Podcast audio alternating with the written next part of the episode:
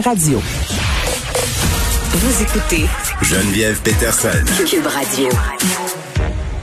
On va discuter de l'effet du couvre-feu sur l'industrie du travail du sexe. Il y avait un texte dans le journal de Montréal et sur TVA Nouvelle à ce sujet-là où on nous disait que les conditions de vie de travail des travailleurs travailleuses du sexe étaient lourdement dégradées suite à la pandémie, ce qui est pas tellement euh, surprenant, mais aussi euh, on va discuter de la question euh, des personnes itinérantes avec Ghislain Vallière qui est porte-parole du service de police de Longueuil. Monsieur Vallière, bonjour. Bonjour, ça va bien?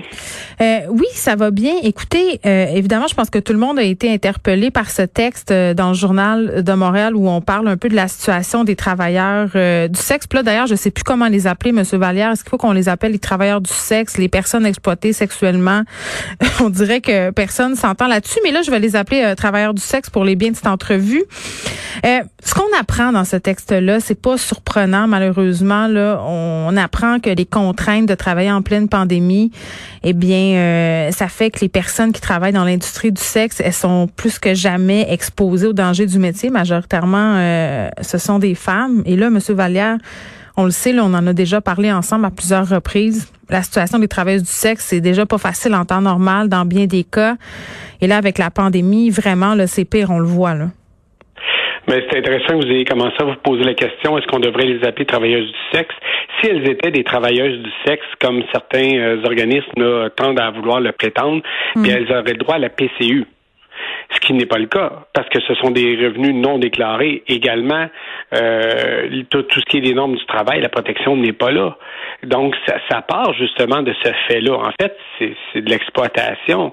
Parce que, euh, je veux dire, qui peut vouloir accepter vivre dans des conditions euh, de stress comme en ce moment, là, actuellement? Ce qu'on sait, c'est que contrairement à l'ensemble de la population, ce sont souvent cette, euh, avec l'itinérance, ce sont les femmes exploitées qui sont le plus affectées parce qu'il y a eu une étude qui a été faite à travers le Canada. actuellement, là, le, les femmes recensées là, déclaraient que le deux tiers des femmes qui sont dans l'exploitation sexuelle actuellement euh, le deux tiers d'entre elles ont eu recours à de l'aide alimentaire pour parvenir à, manger euh, à, à toutes les semaines. Puis également, c'est que mm. plus loin que ça, parce que la moitié d'entre elles ont dû emprunter de l'argent pour payer les factures, euh, etc. Et ce qu'on sait, c'est que euh, une 30, 30% 33% d'entre elles ne parviennent même pas à payer le loyer adéquatement. Hmm. Donc là, se place en situation de précarité extrême.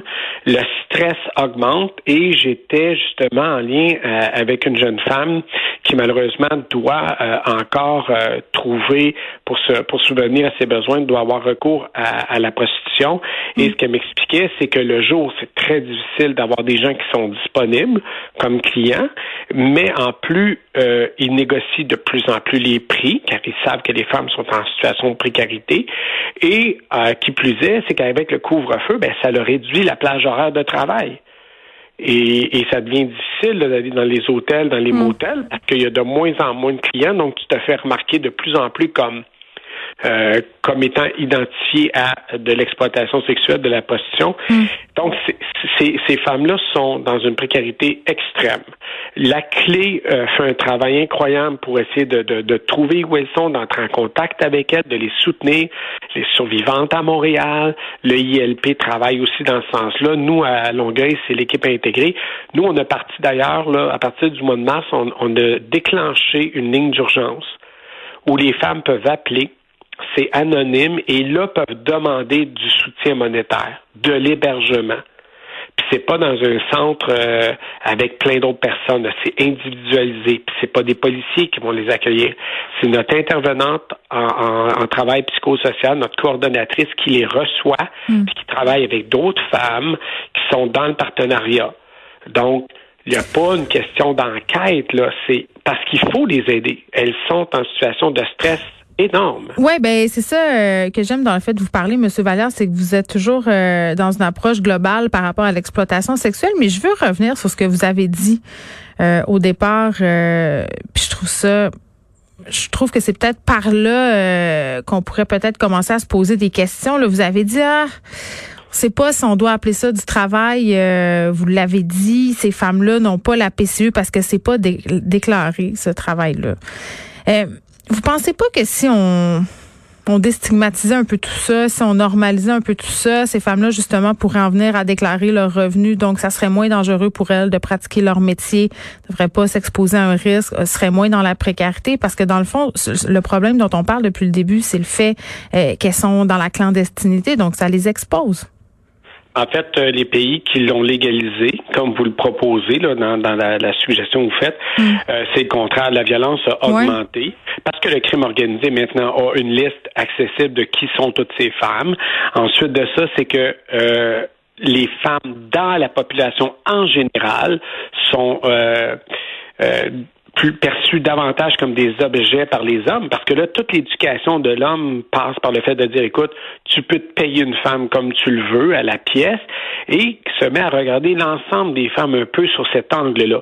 Ça, c'est le danger de vouloir aller vers ça. Puis il y a beaucoup de gens qui le nient, parce que ça fait l'affaire de l'industrie du sexe de le nier, mais les pays qui sont allés vers ça le disent. C'est un constat d'échec, malheureusement.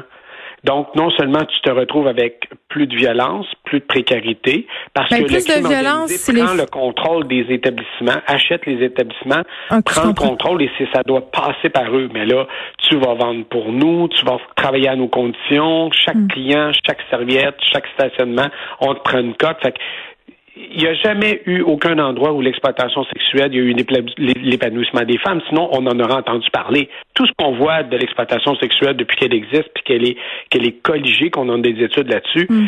c'est des femmes qui se retrouvent en situation de vulnérabilité monétaire et sur le plan social, sur le plan familial, elles sont euh, désorganisées et en détresse. Et les, ça, c'est sans parler des chocs post-traumatiques, parce que vous, on entend souvent des femmes dire je le fais, c'est une base volontaire. Mais lorsqu'elles se sortent, elles disent écoute, j'étais dans le déni. Et là, les chocs post-traumatiques, elles le vivent toutes, là. J'ai jamais croisé une femme dans l'exploitation avec lesquelles j'ai eu la chance de parler qui nous écoute. Ça a toujours été des moments de joie et de bonheur, comme euh, quelqu'un qui peut travailler euh, dans une, euh, une école. Mais on s'entend que c'est pas un travail comme un autre. Là. Ça, c'est bien évident. là, on a un nombre record de femmes qui travaillent dans l'industrie du sexe qui auraient entrepris une orientation depuis le début de la pandémie, mais mhm. abandonnent parce qu'il n'y a pas de soutien.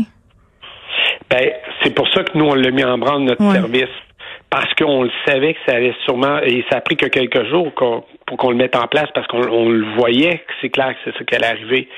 Euh, par contre, il ne faut pas qu'elles abandonnent et qu'elles continuent à appeler. Elles peuvent appeler à la clé, elles peuvent appeler chez nous au SPAL, elles peuvent appeler au SPVM, à Laval, dépendamment de la région où elles sont. Chaque région a une structure qui peut prendre en main.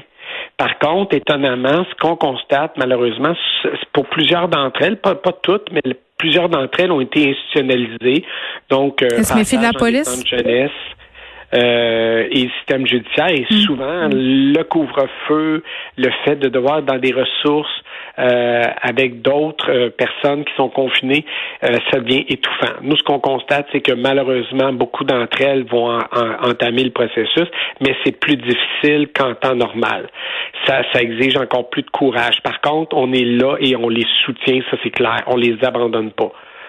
Il y a beaucoup de soutien. Il y a, il y a quand même Là où il y a peut-être un manque, c'est qu'on aurait peut-être aimé qu'elle puisse honnêtement nous dire j'ai été victime de l'exploitation sexuelle, maintenant mm. je suis sans revenu et qu'on ait une mesure là-dessus. Ben oui. Actuellement, il y a, il y a peut-être un vide sur le plan politique là-dessus. Là. Mm. Euh, je dis pas que c'est simple à régler, là, je vous le dis, c'est pas simple à régler d'un coup de baguette magique, mais peut-être qu'on aurait pu à tout le moins demander à des gens de terrain comment pouvons-nous trouver une solution pour ces femmes-là?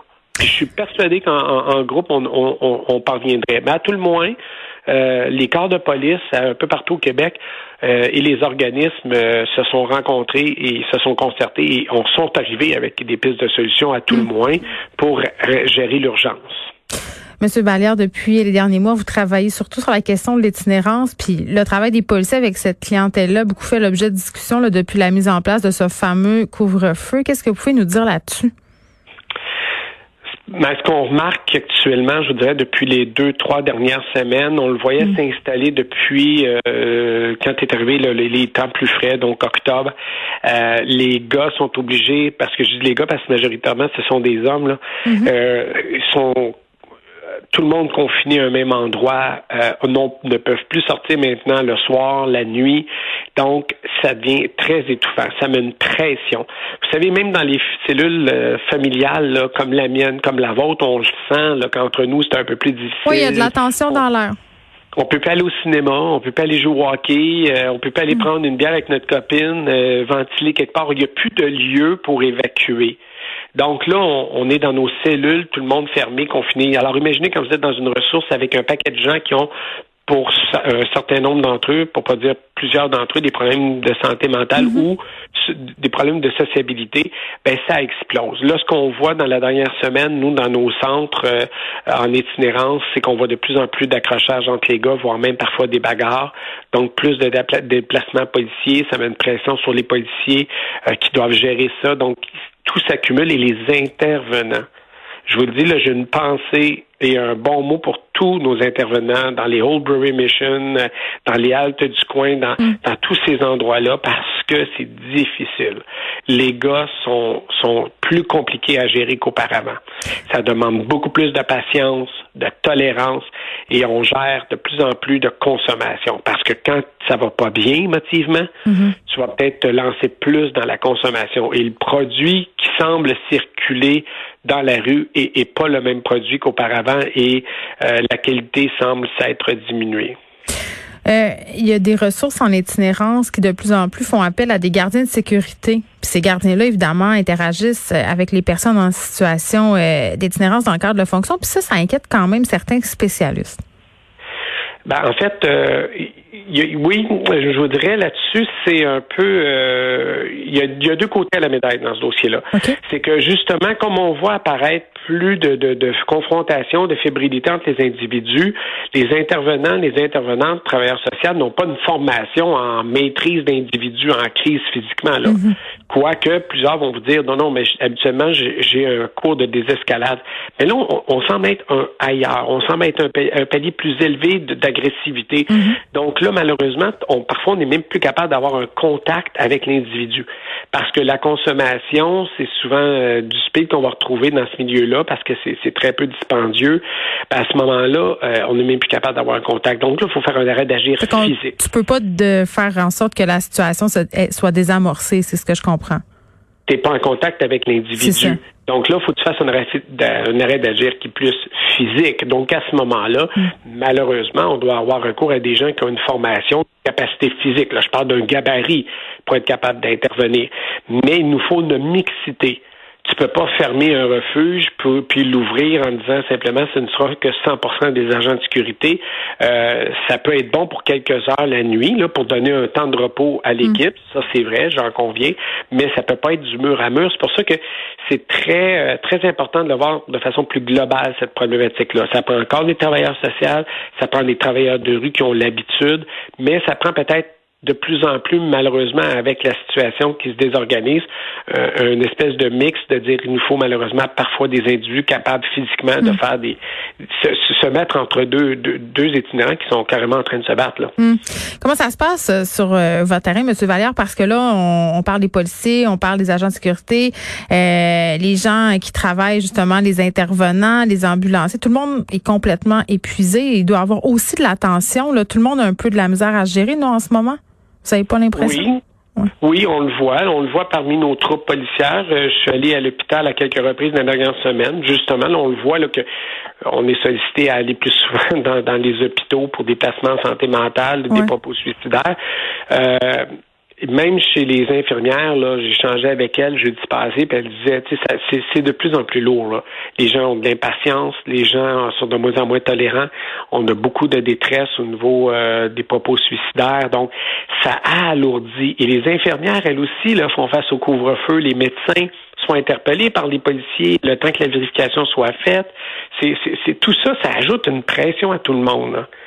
Donc, euh, mais mais j'oserais dire en même temps que dans ces réseaux-là, souvent, il y a quand même de l'entraide à l'interne. Comme nous, on, a des gens qui sont spécialisés, qui vont voir comment vont nos policiers, qui s'inquiètent de la santé de tout le monde, puis qui se préoccupent. Moi, chaque fois que je croise un, collègue, que ça fait un bout de temps que j'ai pas vu, je prends cinq minutes pour lui demander comment il va. Je le fais, là, je le fais à la pièce, puis on se jase entre nous. Puis je voyais un capitaine l'autre jour qui parlait avec deux agents, il disait comment ça va à la maison, là, ça, gère comment tout ça avec les corps de travail, puis etc. Donc, euh, je pense qu'il y a au moins de ça, puis il faut s'encourager parce qu'on n'a aucune idée de combien de temps on va devoir persister dans cette situation-là. Fait qu'on peut abdiquer, puis se dire, écoute, ça n'a pas de bon on est débordé, ou se dire, écoute, on va le faire semaine après semaine, puis on va continuer à se préoccuper de l'autre. Hmm. Et c'est comme ça, je pense qu'on va pouvoir s'en sortir à long terme. C'est de ne pas abandonner les collègues de travail. Eux vont nous appuyer, puis c'est tout le monde ensemble qu'on va supporter. Puis il faut surtout pas euh, croire qu'on peut s'improviser travailleurs sociaux ou travailleurs de rue dans ces situations-là. Ça, c'est clair. Fait qu'ils ils, jouent un rôle très important. Les travailleurs de rue, plus que jamais, sont ceux qui peuvent se promener, vont dans des endroits où, exemple, nous, les policiers, on peut pas toujours aller. Mm-hmm. Ils vont dans des zones où on peut pas aller. Et, mais là, l'important par la suite, c'est de communiquer entre nous se transmettre l'information. Là, on va apparaître beaucoup de tables de toutes sortes où les gens communiquent deux, trois fois par semaine même. On, ramène l'information. Moi, ça va comme ça aussi, 3S. Moi, dans le milieu scolaire. Moi, dans le milieu de la ville, parce que les employés de la ville, étonnamment, ont beaucoup d'informations. Moi, les gens qui font l'entretien des parcs me révèlent continuellement, écoute, il y a un itinérant à tel endroit, il semble y avoir un adolescent qui va pas bien, il va se cacher dans les balançoires presque à tous les jours vers telle heure, il semble avoir un problème de détresse. Donc, mais il faut se parler entre nous. tout de suite, dès qu'on voit quelqu'un dans notre entourage qui va pas bien, il faut il faut appeler puis demander de l'aide. Merci, Justin Vallière. C'est toujours un plaisir de vous parler, qui est porte-parole, M. Vallière, de la, du service de police de la Ville de Longueuil. Merci beaucoup.